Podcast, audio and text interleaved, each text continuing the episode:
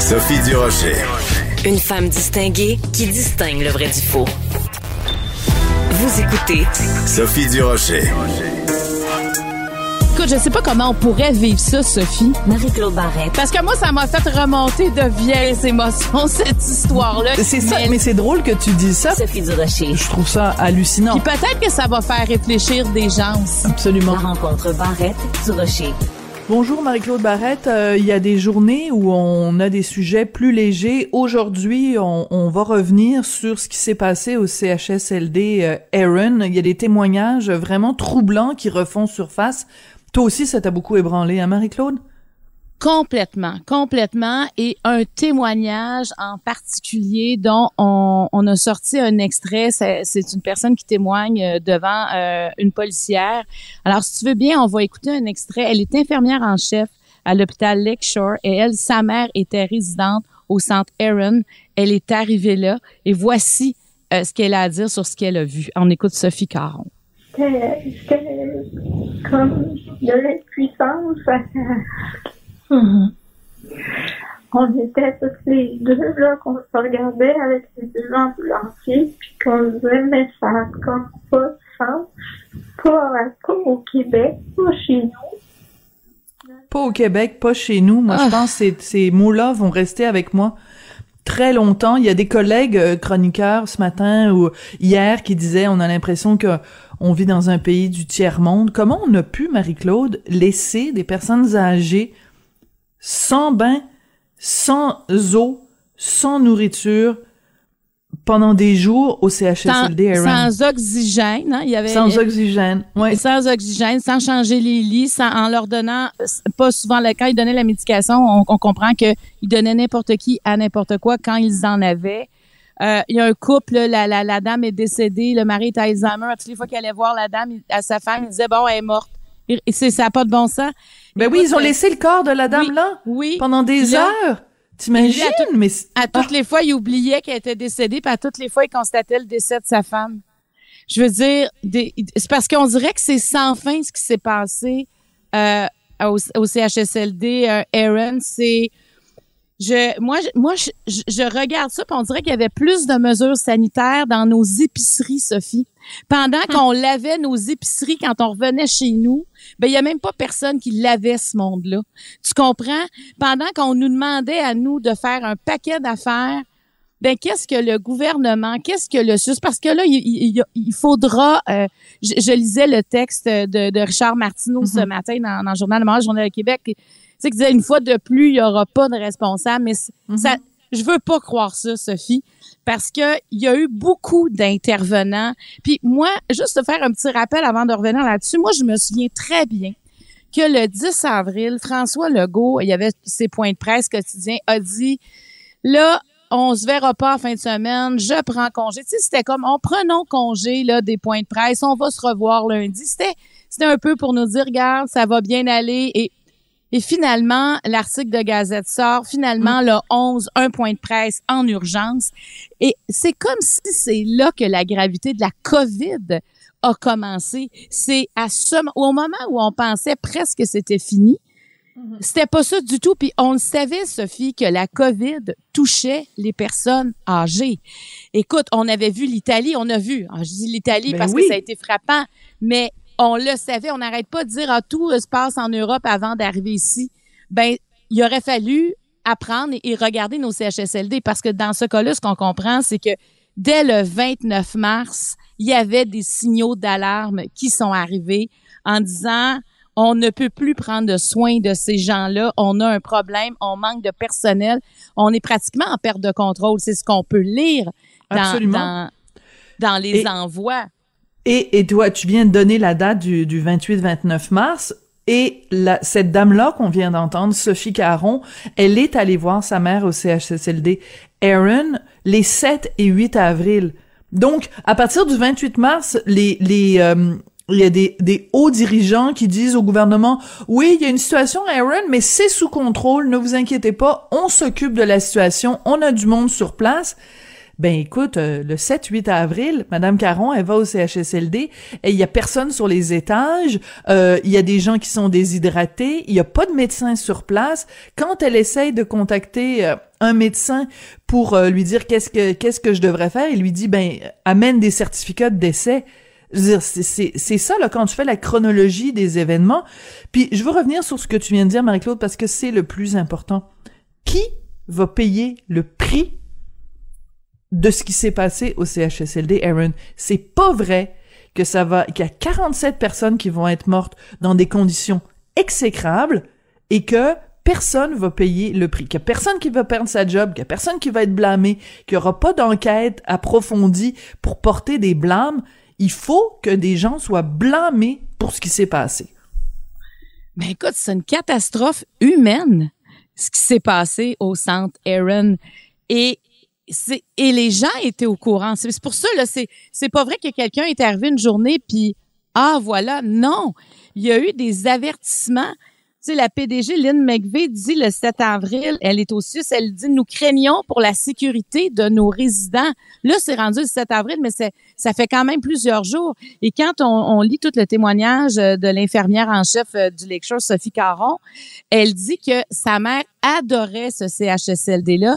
Et c'est à partir du mois de d'octobre, novembre, que les choses ont commencé à changer, que la nourriture était moins bonne, que le personnel parlait de mm. moins en moins français, que elle, disait, tu sais, que ça changeait. Je pense qu'il y avait moins de monde.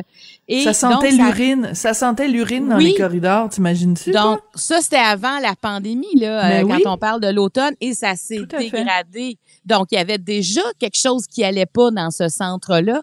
Et quand... Euh, quand elle, c'est quand même, je, vais répéter, c'est une infirmière en chef, elle en a vu, là. Tu sais, quand tu travailles dans un hôpital, c'est pas comme nous qui étions, sont pas habitués de voir euh, des gens malades au quotidien, c'est pas notre, c'est, pas notre travail. Mais elle, elle a dû sortir du CHSLD Aaron parce que c'était trop, c'était trop épouvantable tout ce qu'elle voyait. Alors, on peut imaginer comment c'était épouvantable si elle, qui, est infirmière en chef trouve ça insupportable.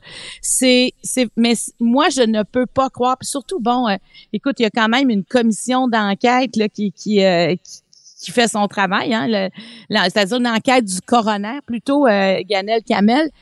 Euh, et depuis le début de cette euh, de, ces de ces témoignages, on est toujours étonné d'en apprendre. Mm. Là, c'est parce qu'on nous dit que la ministre McCann et la ministre Blais avaient été mis au courant avant le 10 avril que ça n'allait pas.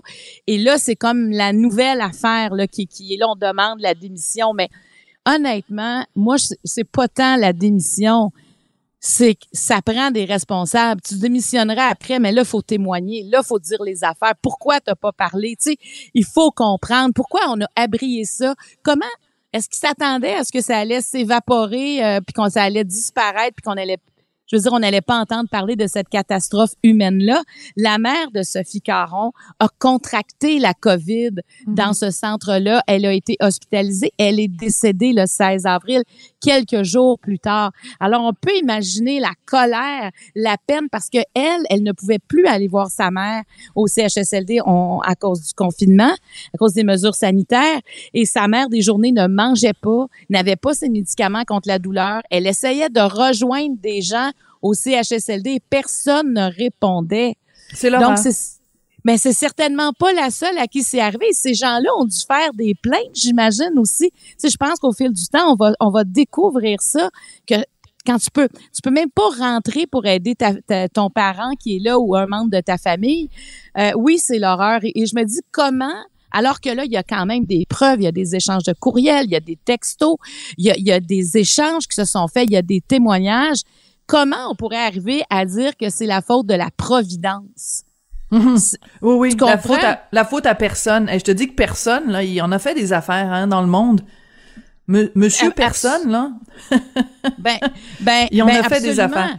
Et, François Legault, moi j'ai hâte de voir. Que, je pense que c'est un boulet pour lui là présentement mm. euh, toute cette histoire là, parce que le 29 mars, il y avait 25 milieux de vie en éclosion au Québec. Et le 10 avril, il y en avait 274 milieux de vie qui étaient en éclosion chez les aînés. Alors, quand lui, le 10 avril, s'est dit, ben, je vais prendre un week-end, c'est évident qu'il y avait des rapports que ça n'allait pas du tout. En fait, ça commençait à ne pas aller du tout au Québec à ce moment-là. Mm. On n'était pas en train de regarder les deux, trois, quatre cas, là, on était dans les milliers de cas. Donc, mais moi, moi, Sophie, je me dis, tu sais, il y a un rôle aussi des partis d'opposition, là, je pense qu'ils sont en train de jouer dans ce cas-là, mais c'est le moment, là. Tu sais, je trouve que s'il y a quelque chose, on a besoin d'être représenté comme peuple pour dire hey nous on s'insurge. C'est pas vrai que c'est pas c'est c'est c'est au-delà de la maltraitance c'est de c'est une négligence complètement euh, je veux dire, déraisonnée. On, on, ne peut même pas penser que ça se peut. Et de comment tu fais pour aller dormir si tu sais que tu as une responsabilité, entre autres, de, de superviser des CHSLD et il y en a un où les gens sont laissés à eux-mêmes. Puis si tu es dans un CHSLD, c'est parce que ça va pas. C'est parce ben que t'es pas une personne Tu peux pas prendre soin de toi-même. Ben voilà, c'est ça. Marie-Claude, je vais je vais faire appel à ton sens euh, politique parce qu'on sait toute l'expérience que tu as dans ce domaine-là. Ton regard. Est-ce que tu penses, quand on parle d'imputabilité, est-ce que tu penses qu'il y a des têtes qui devraient rouler? C'est-à-dire, est-ce que quelqu'un comme Marguerite Blais, est-ce que quelqu'un comme Madame McCann, qui était euh, ministre de la Santé à l'époque, est-ce que ces gens-là, qui ont donné des versions très contradictoires, hein, ils ont pas dit, ces gens-là ont pas dit la même chose euh, quand ils ont été interviewés pour le livre d'Alec Castonguay, ils ont pas donné la même réponse qu'ils ont donnée euh, quand ils sont allés témoigner devant la coroner. Donc, à quel moment ils nous ont dit la vérité, ces deux femmes-là? Est-ce qu'il y a quelqu'un qui devrait perdre sa job, d'après toi? Mais ça peut être dans un CIUS, ça peut être, ça peut être, ben oui, moi, moi en fait, ce que je souhaite, c'est que ces gens-là nous expliquent pourquoi ils ont agi de la sorte. Ça, là, je, je qu'est-ce qu'on voulait cacher? Qu'est-ce qu'on avait à perdre, Sophie? Qu'est-ce que mm. les ministres, par exemple, ou, la, la, la, personne qui s'occupait du CIUS, ou qu'est-ce qu'ils avaient à perdre de dire ça va pas, on a besoin d'aide. Écoutez, il y a une lumière rouge ici qui clignote sur le CHSLD Aaron. On a qu'est-ce qui les a empêchés Qu'est-ce qu'on voulait cacher? Hmm, Moi, je me dis tu sais, c'est c'est c'est ça qui vient me chercher, je me dis mais mais c'est quoi cette affaire-là? Regarde la Covid, ça l'a ça a dépouillé tout le monde. On, on était tous sur le derrière de ce qui nous est arrivé. Donc, on n'aurait pas jugé qu'il y avait besoin d'aide. Ça aurait été responsable la, la premier signaux d'alarme que toutes les que toutes les, les, compteurs soient au rouge et qu'on demande de l'aide et qu'on soit absolument transparent et que les ministres disent qui appellent le conseil des ministres qu'est-ce qu'on fait parce que mm. si ça arrive là, est-ce que c'est en train d'arriver ailleurs? Et je le rappelle, on savait que la population vulnérable dans la première dans la, la, la, première euh, vague, c'était les personnes âgées. Écoute, les 70 ans et plus n'avaient plus le droit de sortir. Oui. Tu t'en Non, puis on le savait. Oui, puis en plus, on le savait même avant, Marie-Claude, parce que euh, je hmm, la date, je suis pas très certaine, mais je pense que c'est 2007. Il y avait un rapport qui avait été euh, remis au ministère de la Santé. Euh, pour euh, voir comment réagirait le système de santé québécois en cas d'une pandémie. OK?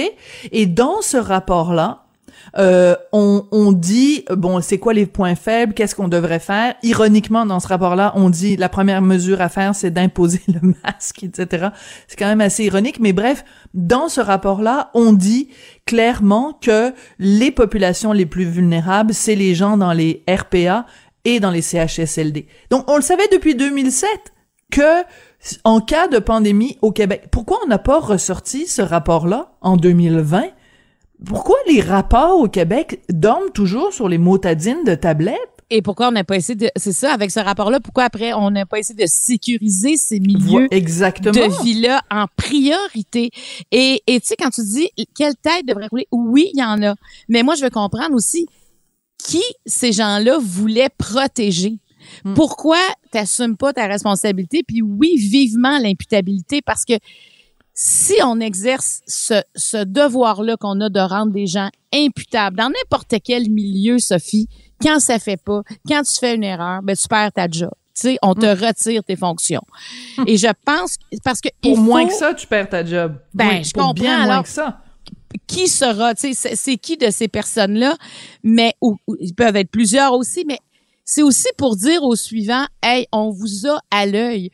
Parce que comment croire au système? Ben, c'est de faire payer à ceux qui font des erreurs monumentales. Ben, il faut faire payer ces gestes-là.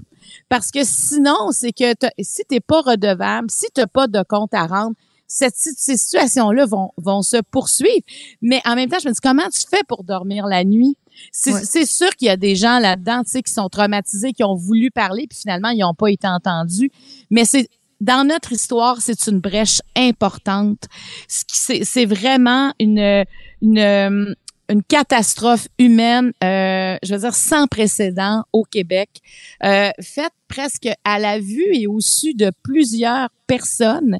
Euh, c'est ça qui est unique dans ce cas-là, c'est que plusieurs personnes, Sophie, qui avaient des pouvoirs décisionnels, mm. des pouvoirs d'améliorer, de changer les choses, d'intervenir, ben ça n'a pas été fait. En tout cas, si ça a été fait, c'était vraiment pas à la hauteur des besoins quand on regarde le résultat et quand on entend Sophie Caron, que ça, ça mm. déchire le cœur d'entendre ce témoignage-là de cette femme qui a perdu sa mère finalement aussi suite à la pandémie puis suite à, sa, à son passage au Centre moi, il y a deux choses que je retiens de tout ça. C'est premièrement l'importance du journalisme et du journalisme d'enquête, parce que la seule raison pour laquelle on a entendu parler de ce qui s'est passé à Aaron, euh, c'est grâce au reportage d'Aaron Derfel du de la Gazette. Et on peut vraiment dire, c'est vraiment un article qui aura fait changer la face du Québec parce que ça t'imagines tout a déboulé à partir de ça et n'eût été de ce reportage d'enquête d'Aaron peut-être qu'aujourd'hui on, on le saurait même pas, ça aurait été passé une statistique parmi d'autres. Et la deuxième chose que je retiens, moi, de toute l'affaire Aaron, c'est la lourdeur de la bureaucratie. Quand on lit là-dessus, Marie-Claude, puis qu'on se fait dire par quelqu'un à la tête d'un sus, euh, ben oui, mais on pouvait pas intervenir parce qu'on n'avait pas les pleins pouvoirs, parce qu'il fallait demander l'autorisation de X puis d'Y de machin. Hey, il y a des gens qui sont en train de mourir la bouche ouverte. Vous êtes en train de me parler que ça vous prend un petit papier bleu autorisé par le département 42, puis que le département 42 doit appeler le département 43 pour avoir une autorisation? Dans quel monde de fou on vit, Marie-Claude? ça, Sophie, ça sert à effacer l'imputabilité. C'est à ça que ça sert, toute cette, euh, cette redevabilité-là. Donc, c'est jamais la faute de personne à cause de ça. Parce que cette personne-là va dire, moi, j'avais les mains liées. Ils vont aller voir la personne qui liait les mains. Cette personne, oui, mais moi aussi, j'ai les mains liées. Exactement. Tu comprends? Et ça fait que tout est dilué. Donc, il n'y a jamais personne qui a une responsabilité franche. Alors, quand on parle d'imputabilité, c'est pour ça, c'est dur à saisir l'imputabilité parce qu'il y a toujours quelque chose pour venir excuser, pour venir amoindrir le manque de leadership quand arrive une situation comme ça, tu devrais dire, moi, je me retrousse les manches, on réglera les, les articles de ci, de ça, la paperasse, et j'assumerai. Parce que sais tu quoi? Peut-être que si une personne avait fait ça, elle aurait plus de conséquences aujourd'hui parce qu'elle aurait trépassé les fameuses Exactement. Tu as tout à fait raison. quand on les trépasse pas, quand ça devrait être le cas, ben là, finalement, on est dans le mou. Alors, c'est ça, tu vois, c'est c'est vraiment grave et, c'est très euh, c'est dans c'est systémique ça je on utilise souvent le mot systémique mais le manque d'imputabilité est systémique au Québec et ça c'est et c'est là-dessus et c'est là-dessus qu'on va se quitter euh, Marie-Claude hein? écoute Non, mais de ces temps-ci, on fait des 18 puis des 19, toi et moi. Écoute, c'est rendu qu'on n'est plus capable de se lâcher. Merci beaucoup, euh, Marie-Claude. Merci, bonne journée. Bye bye. Merci, on se retrouve demain.